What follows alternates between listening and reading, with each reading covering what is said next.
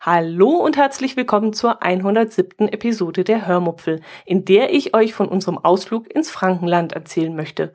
Und wenn noch etwas Zeit bleibt, gibt es auch noch einen tollen Audiobeitrag von der lieben Silke. Viel Spaß beim Hören.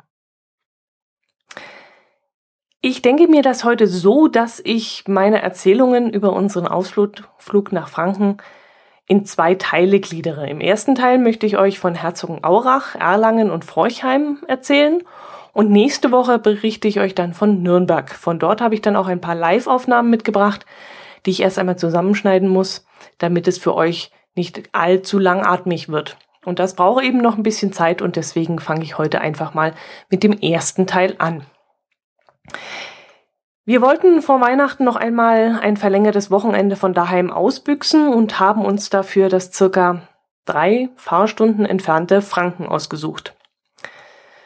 Im Vorfeld hatten wir uns eine günstige Unterkunft gesucht und sind so auf den Ort Herzogenaurach gestoßen. Dort befindet sich nämlich das Gästehaus Herzogenaurach, in dem wir fürs Doppelzimmer inklusive Frühstück 76 Euro bezahlt haben. Dieses Gästehaus wird, so vermute ich einfach mal, vor allem von Geschäftsleuten besucht, die unter der Woche bei einer der zahlreichen umliegenden Konzerne zu tun haben. Zu denen komme ich nachher noch. Wir sind gegen Abend dort angekommen, die Rezeption war dann noch belegt. Wäre sie das nicht gewesen, hätten wir per Mail einen Code geschickt bekommen, mit dem wir die Eingangstür hätten öffnen können. Die Zimmerschlüssel wären dann in einem Kuvert Kuvert gelegen auf dem Tresen und wir hätten dann auf unser Zimmer gehen können und es eigenmächtig beziehen können. Also das Ganze war ziemlich durchdacht und ich fand das auch sehr praktisch. Gut, wir waren pünktlich und so sind wir dann zu unserem Zimmer hoch. Das lag im ersten Stock, nach hinten raus. Es war sehr ruhig und von unserem Zimmer aus konnten wir an einen angrenzenden Garten hinunterschauen. Es war also wirklich sehr ruhig. Wir hätten auch bei offenem Fenster schlafen können. Das Zimmer war auch sehr geräumig, hatte auch ein angenehm großes Bad. Es hatte einen Fernseher mit Sky-Empfang, was mir persönlich völlig wurscht war. Aber ich erwähne es trotzdem, denn vielleicht legt da ja jemand Wert drauf. Ich persönlich war recht froh darüber, dass es einen Haartrockner im Bad gab. Das ist ja bei dieser Art von Hotels noch nicht gang und gäbe. Und ich hatte nämlich meinen vergessen und war deshalb sehr, sehr froh, dass es einen Föhn gab. Mm, was fiel mir noch beim Zimmer auf? Mm, auf dem Tisch standen zur Begrüßung ein paar kleine Snacks, Schokoriegel und ich habe eine kleine Tüte Gummibärchen gesehen. Ähm, habe ich mich jetzt nicht weiter für interessiert. Ach, das Toilettenpapier. ja, da werdet ihr jetzt vermutlich lachen, warum ich das erwähne, aber das pa Toilettenpapier war von so erstaunlich guter Qualität, dass ich es einfach erwähnenswert finde. Denn ich habe es wirklich so etwas noch nie in einem anderen Hotel gesehen, wie wertig dieses Toilettenpapier war. Da bin ich fast neidisch geworden und habe mir überlegt, wo die das herbeziehen und ob ich es dann vielleicht auch mal anschaffe. Also ja, gut. Äh, ja, bevor es hier ausartet, hm, was ist mir denn noch aufgefallen? Ähm, äh, dass es so wahnsinnig sauber war. Also so etwas Sauberes habe ich schon lange nicht mehr gesehen. Irgendein Haar in der Dusche oder im Waschbecken findet man ja eigentlich in jedem Hotelzimmer. Oder das auf der Fußleiste, also auf dieser Abschlussleiste, die den Teppich äh, von der Wand abtrennt, liegt ja normalerweise auch immer Staub. Das sind dann so Dinge, die sind ja auch kein Problem, aber mm, das fällt einem halt auf. Ja, aber hier war das eben nicht der Fall. Äh, es geht also auch so, dass die Zimmer so sauber sind, dass nicht mal auf ja, dass kein Haar zu finden ist und dass man sogar, man könnte sogar auf dem Badezimmerboden essen, so sauber war es dort. Und das ist wirklich sehr auffallend gewesen. Dafür war aber die Entlüftung des Badezimmers extrem laut. Ich musste nachts mal ins Bad und musste dann natürlich das Licht anmachen. Und dann dauerte es nicht lange und die Entlüftung sprang im Bad an. Und die machte einen solchen Höllenlärm, dass ich dachte, das ganze Haus damit aufzuwecken. Das war sehr unangenehm. Aber das war eigentlich das einzig Negative an diesem Zimmer. Super war natürlich auch, dass im gesamten Haus kostenloses WLAN zur Verfügung stand und das in einem Tempo, da können wir hier in unserem Ort nur träumen von. Podcasts habe ich runtergeladen, das ging ratzfatz. Bilder auf die Dropbox habe ich hochgespeichert, das ging ratzfatz. Ähm, ja, da drückt's mir echt die Tränen in die Augen, wenn ich äh, so etwas sehe, wie es doch so schön sein könnte mit dem Internet. Und bei uns hier im Allgäu, boah, da leben wir echt noch hinter Mond. Also bei uns, das ist eine echte Katastrophe. Mm, am Morgen sind wir dann zum Frühstücken runtergegangen. Frühstück gab es ab 8 Uhr. Für Geschäftsleute finde ich das allerdings persönlich zu spät, aber für uns war das gerade recht. Es gab einen Korb mit verschiedenen Semmeln und Toast und abgepackten Schwarzbrotscheiben. Es gab gekochte Eier und leckere Rühreier und auch so heiße Würstle. In der Kühltheke lagen, keine Ahnung, so fünf, sechs, sieben verschiedene Wurstsorten. Es gab Käsescheiben, es gab Frischkäse, kleine Cocktailtomaten, in Streifen geschnittene Paprika. Und was ich ganz toll fand, war, dass es einen Kaffeevollautomat gab. In einfachen Hotels gibt es ja oft Kaffee in der Kaffeekanne, die dann auf dem Tisch steht. Aber hier konnte man sich einen leckeren frischen Cappuccino aus dem Automaten lassen mit richtig echtem Milchschaum. Und das war dann schon eine feine Sache. So konnte dann der Tag gut gelaunt starten. Auf einem anderen Tisch standen dann noch diverse Marmeladensorten und Honig und Nutella. Aber weil ich jetzt nicht so die Süße bin, kann ich gar nicht sagen, ähm, was da so alles rumstand, welche Sorten das interessierte mich nicht. Ich habe mir dann lieber äh, an der kleinen Müsli-Auswahl etwas zusammengestellt und das war auch dann sehr lecker. Es gab auch ähm, so Cocktail, Obst ähm, aus der Dose, das habe ich jetzt auch nicht angerührt. Ähm, mein Herz allerliebster hat noch ein Becher Joghurt genommen. Ähm, ja, da gab es auch verschiedene Sorten, eine recht große Auswahl und das war auch sehr angenehm. Es gab auch noch einen Teller mit irgendwelchen Fertigkuchen. Das war jetzt für uns nicht so berauschend. Aber ganz ehrlich, das muss ich ja morgen auch nicht haben. Äh, kann ja meine Semmel mit Nutella oder Marmelade essen, wenn mir nach was Süßem ist. Aber Kuchen, das muss jetzt nicht unbedingt sein. Am zweiten Tag gab es dann Croissants. Da hat sich dann mein Herz allerliebster dran bedient und hat daraus ein Schokocroissant gebastelt, indem er einfach das Ganze aufgeschnitten hat und mit Nutella bestrichen hat. Ja, es war wirklich ein ganz tolles Frühstück und absolut lobenswert und das Hotel selbst kann ich auch nur wärmstens empfehlen. Also wer mal in der Nähe von Nürnberg, Fürth und so weiter ist und dort Urlaub machen möchte für drei, vier, fünf Tage, das hält man da auf jeden Fall locker aus. Ja, was haben wir dann so in der Gegend gemacht? Ähm, ja, wir haben ganz nützliche Dinge gemacht. Wir haben nämlich Geld ausgegeben, wir haben die Wirtschaft angekurbelt. In Herzogenaurach und Umgebung sind nämlich zahlreiche Firmen angesiedelt. Überhaupt haben sich rund um Nürnberg viele, viele interessante Firmen niedergelassen. Wir waren zwischendrin immer wieder mal erstaunt, wenn wir die Logos diverser Großfirmen, Großkonzerne gesehen haben. Hm, woran erinnere ich mich jetzt? An Mövenpick beziehungsweise Nestle war das. Und äh, Grundig haben wir am Autobahnrand gesehen. Und äh, boah, wie hieß die Metallbaufirma in Herzogenaurach? Die stellt, glaub, Kugellager und sowas vor, äh, her. Ähm, ich komme jetzt nicht mehr drauf. Kann ich jetzt nicht sagen, war auch eine riesige Firma jedenfalls. Ja, jedenfalls scheint dieser Teil von Franken ein sehr beliebter Ort für große Konzerne zu sein, die sich dort gerne niederlassen. Und unser Ziel war vor allem die Firma Adidas, die dort vor Ort einen Outlet hat. Allerdings hatten wir im Vorfeld von äh, Pastor Alexander Seidel von pastors-home.de den Tipp bekommen, doch einmal im Sporthaus Hoffmann vorbeizuschauen. Er hatte nämlich auf meinem Blog einen Kommentar hinterlassen und darin vor allem das fachkundige Personal in diesem Sporthaus gelobt.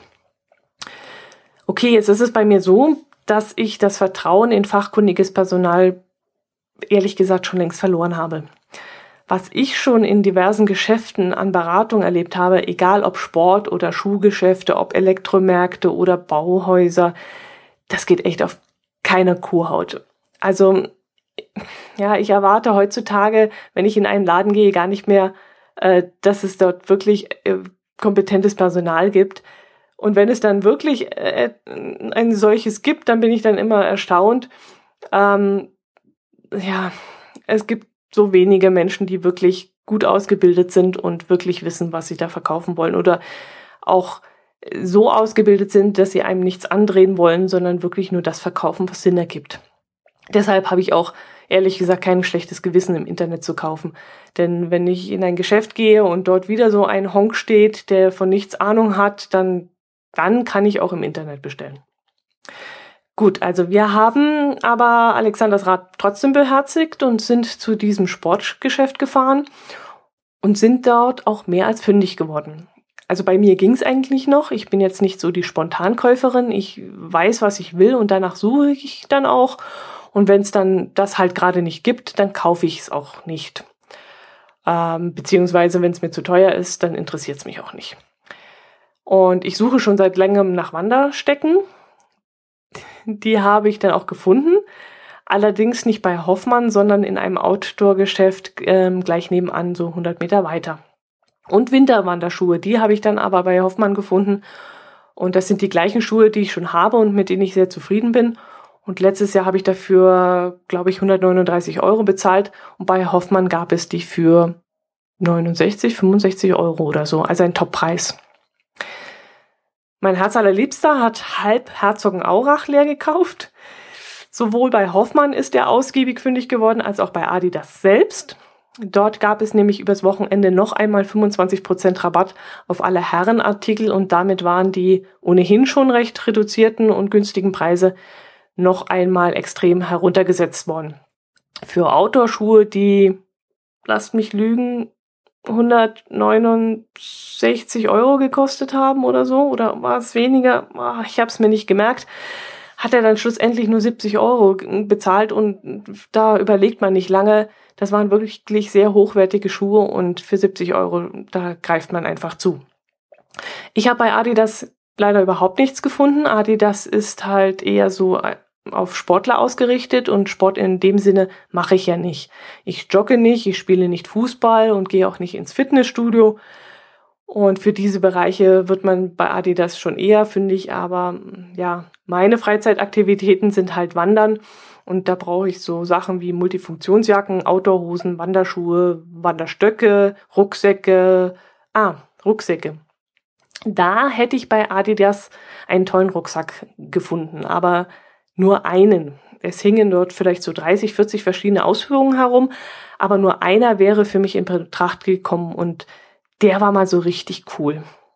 Hat aber immer noch über 90 Euro gekostet und da war ich dann doch zu, ja, ich will nicht sagen geizig.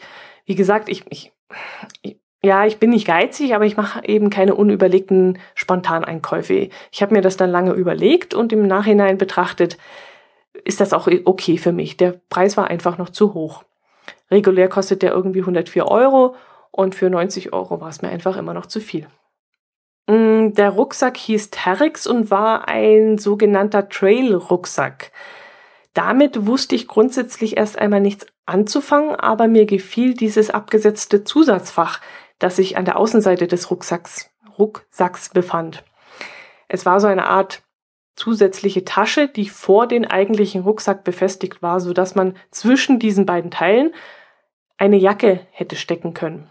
Mein Herz allerliebster meinte zwar, das könnte ein Fach sein, in das man normalerweise den Fahrradhelm steckt, warum auch immer. Das habe ich nicht ganz begriffen.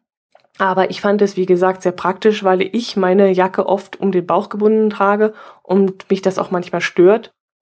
Und in den Rucksack selbst will ich ihn dann aber nicht stecken, weil man dann im Bedarfsfall zu schlecht rankommt und zu viel rumkruscheln muss. Aber wenn meine Jacke in diesem Zwischenfach klemmen würde, dann hätte man sie schneller zur Hand und das fand ich dann richtig toll. Aber wie gesagt, ich jammer dem jetzt keine, keine Träne nach. Das war so für mich in Ordnung. Es war mir einfach noch zu hoch. Und äh, wenn das Ding 60 Euro gekostet hätte, dann wäre das für mich in Ordnung gewesen und dann hätte ich auch zugeschlagen. Ja, ich merke, ich schweife schon wieder völlig ab bin schon längst bei Adidas gelandet, obwohl ich euch noch von der Firma Hoffmann erzählen wollte, bei der ich doch meine Winterwanderstiefel gekauft habe. Ich stand also in dem Laden, schaute etwas ziellos die Schuhe an und rechnete überhaupt nicht damit, dass sich vom Personal jemand um mich kümmern würde. Und plötzlich stand da eine Frau, die, sagen wir mal, in einem anderen Laden nicht mehr auf die Kundschaft losgelassen worden wäre. Und das machte sie mir in diesem Moment sogar richtig sympathisch. Ich mag nämlich diese aufgespachtelten Schickimicki-Tussis nicht, die drei Zentimeter lange künstliche Fingernägel haben mit den sie garantiert keinen Wanderschuh zuschnüren können. Ja, lassen wir das jetzt hier lieber. Ich, ich, ihr wisst sicherlich, was ich meine. Die Mädels haben sicherlich auch eine Daseinsberechtigung, aber eben nicht in einem Sport- bzw. Outdoor-Geschäft, sondern vielleicht in einer Modeboutique oder in einem Brautmodengeschäft oder so. Aber naja, jedenfalls war mir diese Frau, die dort war, äh, total sympathisch, weil sie eben anders war. Und die hat mich auch sofort fachkundig beraten, hat mir auch widersprochen, als sie gemerkt hat, dass der Schuh offensichtlich doch zu groß war und hat mir gesagt, was ich äh, in meinem alten Schuh falsch gemacht habe und dass es da kein Wunder gewesen sei, dass ich kalte Zehen gehabt hätte. Also die war wirklich richtig gut, die hat mir auch sauber die Meinung gegeigt und ich hatte völlig äh, das Vertrauen zu ihr. Und die ist dann auch gleich losgesprungen und hat nach anderen Modellen gesucht, als sie gemerkt hat, dass es doch nicht das Richtige für mich ist. Und die war so richtig, ja, so total umtriebig. Die war echt, die echt, die war super. Ja, das gleiche erlebten wir dann bei meinem Herz allerliebsten. Auch er geriet an sehr kompetentes Personal. Zwar zwapselte der junge Mann etwas herum, als mein Herz allerliebster meinte, die Schuhgröße würde zwar passen, aber der rechte Schuh drückt und ob der junge Mann doch vielleicht mal ein anderes Paar der gleichen Größe aus dem Lager holen könnte. Jedes, jeder Schuh fällt ja auch irgendwie anders aus. Da merkte man ihm doch ein wenig seine Unlust an, aber er stiefelte dann doch los und holte das gewünschte Paar, das dann auch tatsächlich passte und das wir dann auch gekauft haben. Lustig war dann allerdings auch, dass der Typ uns dann hinterher noch einmal durch den ganzen Laden hinterher gerannt kam. Ich vermute mal, er war von seinem erfahreneren Kollegen darauf hingewiesen worden, dass er uns noch imprägniert, ähm, na, dieses Imprägniergedöns da verkaufen kann. Und deshalb kam er uns dann noch hinterher und fragte, ob wir auch noch an Pflegemittel gedacht hätten. Aber das war völlig unaufdringlich, also nicht diese Art, ähm, ja, Sie haben super günstige Schuhe gekauft, jetzt kaufen Sie noch einen Satz teures Pflegemittel sondern wirklich so, dass man das Gefühl hatte, es sei einfach nur ein gut gemeinter Tipp, aber eben keine umsatzsteigende Maßnahme.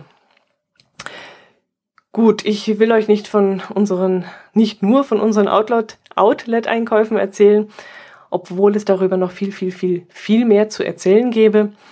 Aber wir haben ja noch mehr erlebt und das möchte ich euch ja auch noch erzählen. Wir waren nämlich noch auf einigen Weihnachtsmärkten. Wie ihr ja wisst, stehe ich seit letztem Jahr ja völlig auf Weihnachtsmärkte. Und in diesem Fall waren wir in Herzogenaurach, in Erlangen, in Forchheim und auch nochmal in Nürnberg auf einem Weihnachts- bzw. Christkindlesmarkt. Herzogenaurach hat eine kleine, aber feine Altstadt, in die man wunderbar eintauchen kann. Gerade jetzt, wo alles weihnachtlich geschmückt ist und beleuchtet ist. Wir haben die Stadt äh, zwar nur bei Dunkelheit gesehen, aber vielleicht hat gerade das den Charme ja ausgemacht.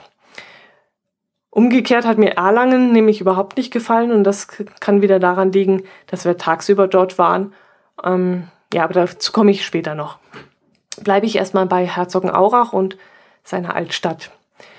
Wir sind dort nämlich gezielt ins Zentrum gelaufen, um dort den Weihnachtsmarkt zu besuchen und dann auch noch zu Abend zu essen. Ich wollte mich dann in diesem Fall nicht durch die Weihnachtsmarktstände schlemmen, sondern wollte gezielt eine Gaststätte ansteuern, in der es leckere einheimische Kost gab.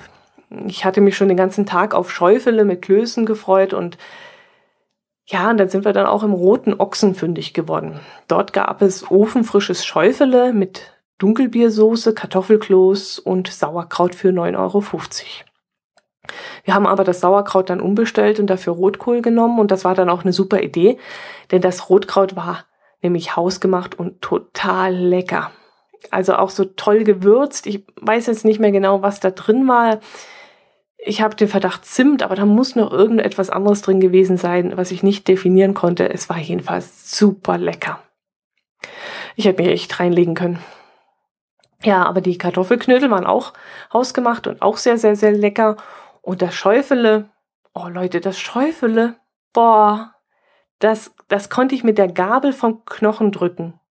Da brauchte ich überhaupt kein Messer, das war so zart, ich habe nur mit der Gabel dagegen gedrückt und das Zeug fiel auseinander. Das war so zart und auch so lecker und so toll gewürzt und oh, da läuft mir jetzt das Wasser im Mund zusammen.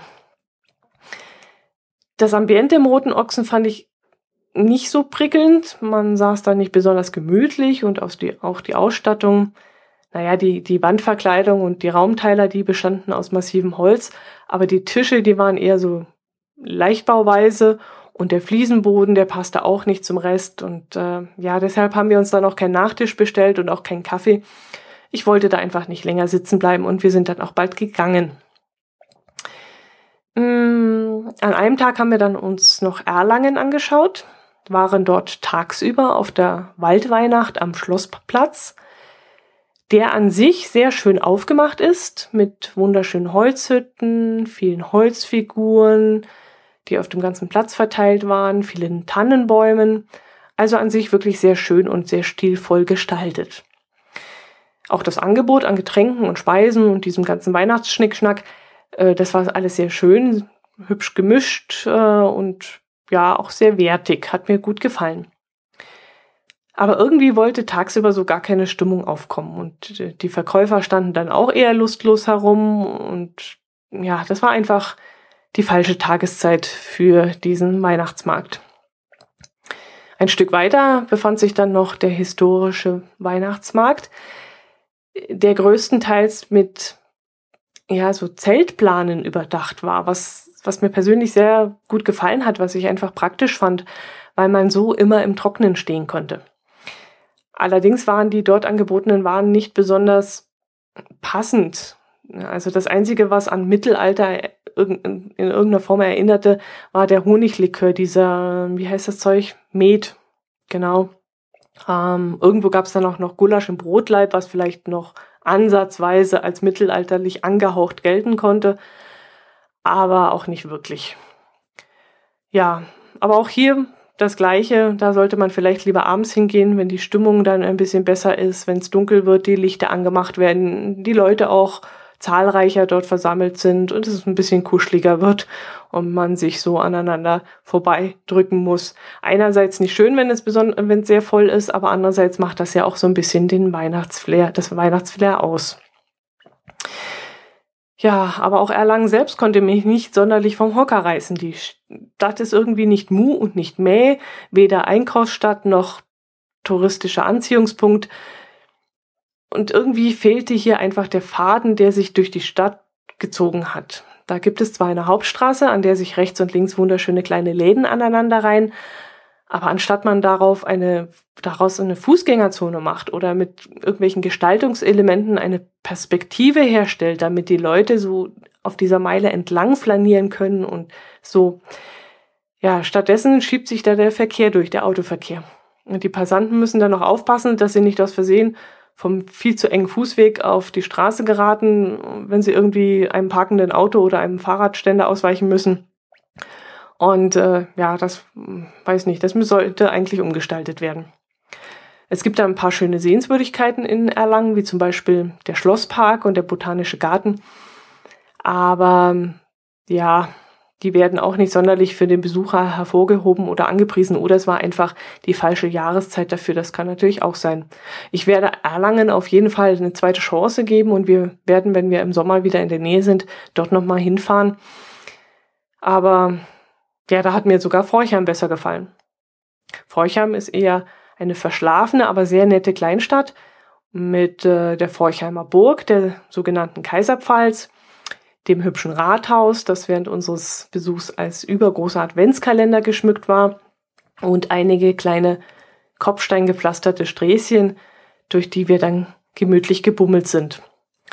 Irgendwann sind wir in Forchheim an ein Stück Festungsmauer gekommen, wo wir dann natürlich auch gleich neugierig raufgestiefelt sind, was dann aber mm, ja eine kleine Enttäuschung war, denn hinter der Mauer erstreckte sich nicht, wie vermutet, äh, ein, ein, die Dächer von Forchheim, sondern leider nur eine kleine Nebenstraße und ein Hinterhof, ich glaube sogar ein Hinterhof von einem Supermarkt oder von einer Autowerkstatt. Und das war ganz witzig, weil ich da voller Erwartung zu der Mauer da hochgelaufen bin und äh, voller Erwartung da hinten rausgeguckt habe und dann war da gar nichts. War jedenfalls völlig uninteressant. Ja, in Forchheim haben wir uns dann abends noch mit Raiden vom Radinger Podcast getroffen. Er wohnt ja in der Gegend und wir trafen uns dann abends zum Essen. Treffpunkt war dann auch der Weihnachtsmarkt vor dem Rathaus. Auf dem Markt selbst gab es zwar reichlich zu essen, wir hätten sicherlich auch dort etwas finden können, aber geschmackliche Besonderheiten waren nicht darunter und deswegen haben wir beschlossen, in eine Pizzeria zu fahren. Leider gab es auf diesem äh, Weihnachtsmarkt auch nicht viel Handwerkliches zu sehen und zu kaufen. Das fand man aber im Innenhof der Kaiserpfalz. Ähm, da habe ich auch einen kurzen Blick hineingeworfen und das war wirklich sehr schön. Dort im Innenhof hatten sich ein paar Kunsthandwerker äh, niedergelassen mit ihren Ständen und äh, dort konnte man selbstgefertigten Schmuck, mh, mm, Stricksachen, Kerzen, Holzspielzeug und solche Gartenaccessoires kaufen, die so angerostet sind. Ich weiß nicht, ob ihr das kennt. Da gab es wirklich ganz bildhübsche Dinge und auch der Markt selbst, der hatte in diesem schlossähnlichen Ambiente ja ein ganz, ganz tolles Flair, finde ich. Er, er war sehr klein, viel hat da nicht reingepasst in den Hof, aber er war auch sehr, sehr schön. Okay, wir sind dann aber mit Raiden in eine Pizzeria gefahren, wo wir uns gemütlich ins Warme an einen Tisch setzen konnten und dann so ausgiebig quatschen konnten und wo es dann angeblich die beste Pizza der Gegend gab. Ja, dumm nur, dass mein Herz allerliebster und ich uns dann ausgerechnet an diesem Abend für ein Nudelgericht entschieden haben. Wir essen sonst eigentlich nie Nudeln, aber als ich Cannelloni gesehen habe auf der Speisekarte, was es sehr selten beim Italiener gibt. Da habe ich mich dann dafür entschieden. War ganz in Ordnung, aber ich glaube, ich hätte mich dann doch lieber für die von Raiden angepriesene Pizza entscheiden sollen. Die war, glaube ich, besser als die Nudeln. Aber ums Essen ging es uns da an dem Abend auch nicht, sondern einfach ums gemütliche Zusammensitzen und da hatten wir wirklich einiges zu quatschen und auch zu lachen. Deshalb auch der etwas seltsame Episodentitel, den ich heute gewählt habe und der einige vielleicht von euch etwas verwirrt hat. Bei Adidas Wanderschnecken kaufen. Das ist ein kleiner Insider, der euch jetzt nicht weiter beunruhigen soll.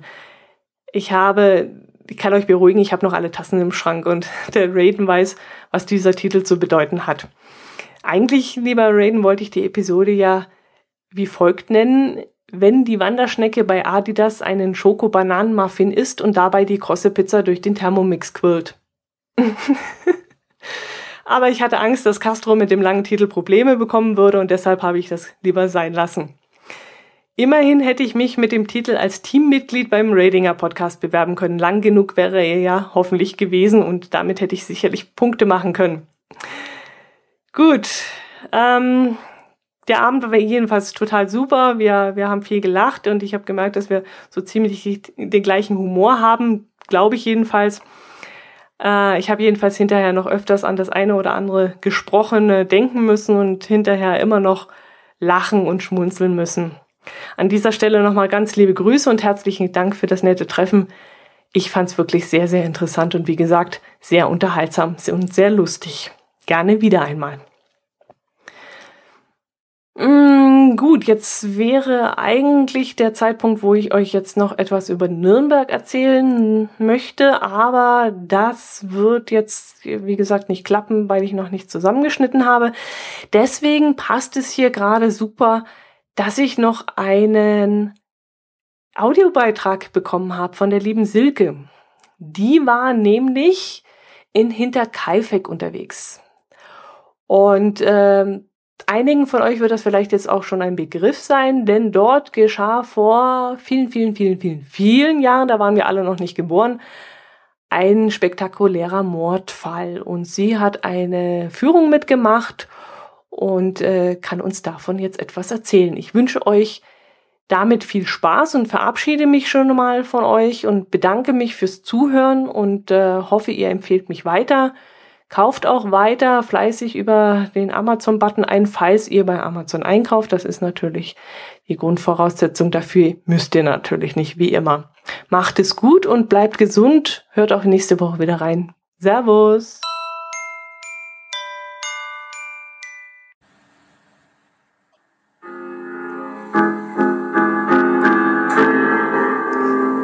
Einunddreißigster März 1922.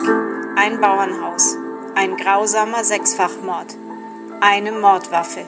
bis heute ungeklärt. Der Tatort hinter Kalfeck.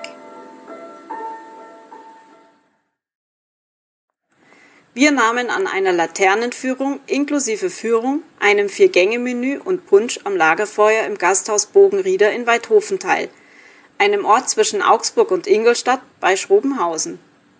Wir bekamen von unserer Führerin eine kurze Einleitung, die ersten drei Gänge wurden serviert und anschließend ging es bei Regen bzw. Schnee mit einer Laterne auf eine circa fünf Kilometer lange Wanderung zum ehemaligen Standort des Bauernhofes in die Nacht hinein. Dies ist eine Geschichte, die heute immer noch viele Menschen in den Bann zieht und weiterhin viele Fragen offen lässt. Hinterkaifeck. Ein Bauernhof, der im Jahre 1922 mit 17 Hektar ein nicht ganz so kleiner Hof war. Dort lebten der Bauer Gruber, seine Frau Cecilia, deren verwitwete Tochter Victoria Gabriel und deren sieben Jahre alte Tochter Cecilia und zwei Jahre alten Sohn Josef. Kurz bevor die Mordfälle passierten, kam die neue Magd Maria Baumgartner auf den Hof. Am Freitag, den 31.03.1922, passierten dann die grausamen Morde. Am Samstag kam der Postbote auf den Hof, hat dort niemanden erreicht und legte die Post ans Fenster. Ein paar Stunden später kamen Hausierer, um ihre Waren dort zu verkaufen. Die Türen waren abgeschlossen und es war niemand anzutreffen. Der Postbote sowie der Hausierer haben es im Nachbarort erzählt, dass sie niemanden in Hinterkaifeck angetroffen hatten. Zwei Tage später, also am Montag, kam wieder der Postbote, fand die Post vom Freitag noch im Fenster, steckte die neue Post dazu und erzählte es nochmal im Nachbarort.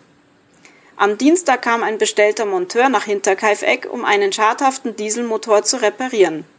Er wartete erstmal eine Stunde auf dem Hof, machte sich dann immer wieder bemerkbar und verschaffte sich danach Zugang zur Motorenhütte und reparierte den Motor, den er anschließend auch zur Probe laufen ließ.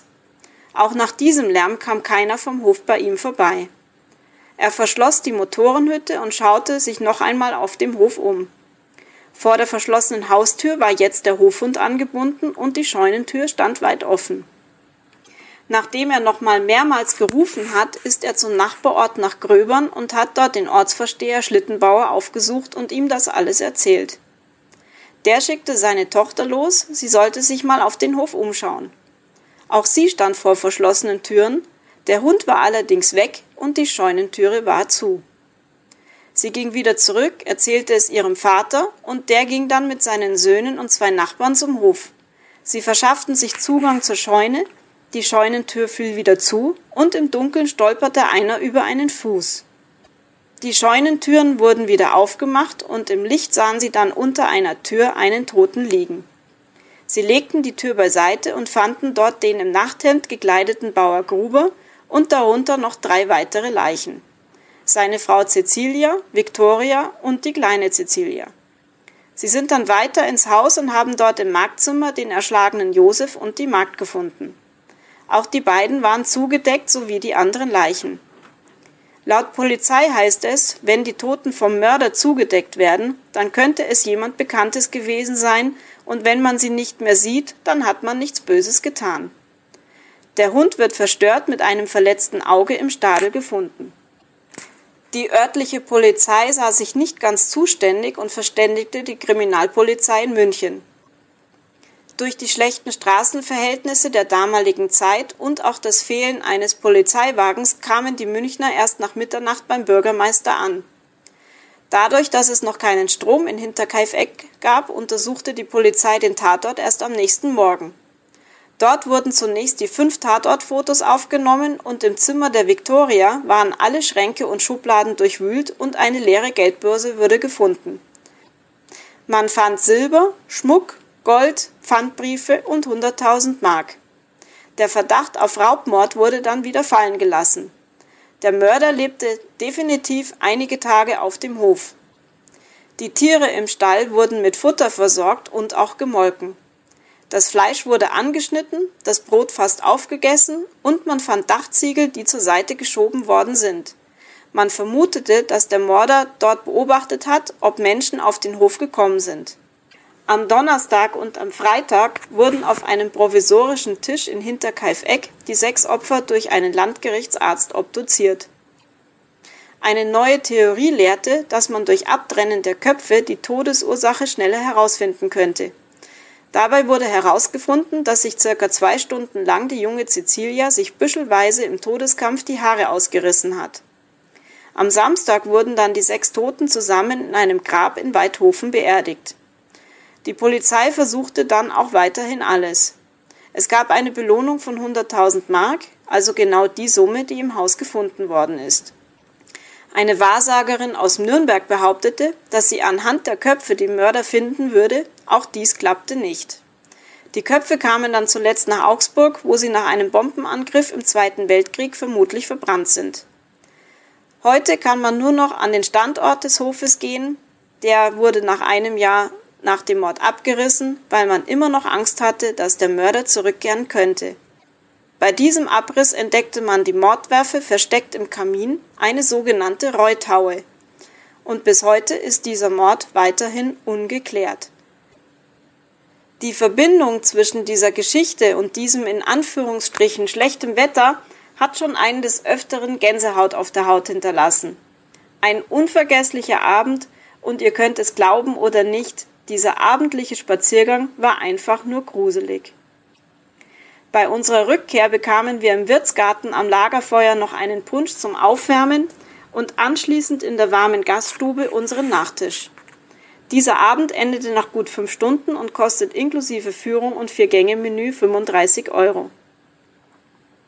Vielen lieben Dank an meine Lebensgefährtin, die für mich die Anfangsmelodie aus ihrer Fantasie heraus eingespielt hat.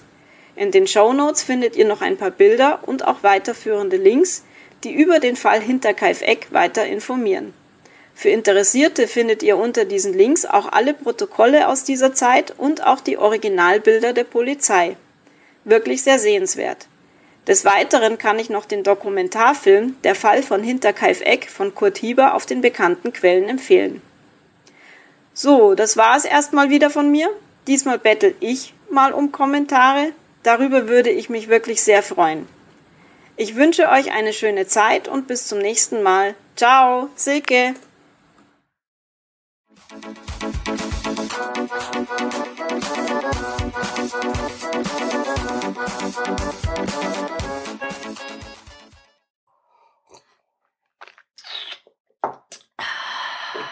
Wenn ich jetzt wieder Feuchtwangen sage, dann kriege ich einen Schreikrampf. Das heißt Feuchheim, Feuchheim, Feuchheim, Feuchheim, Feuchheim. Nicht Feuchtwangen sagen. Hm.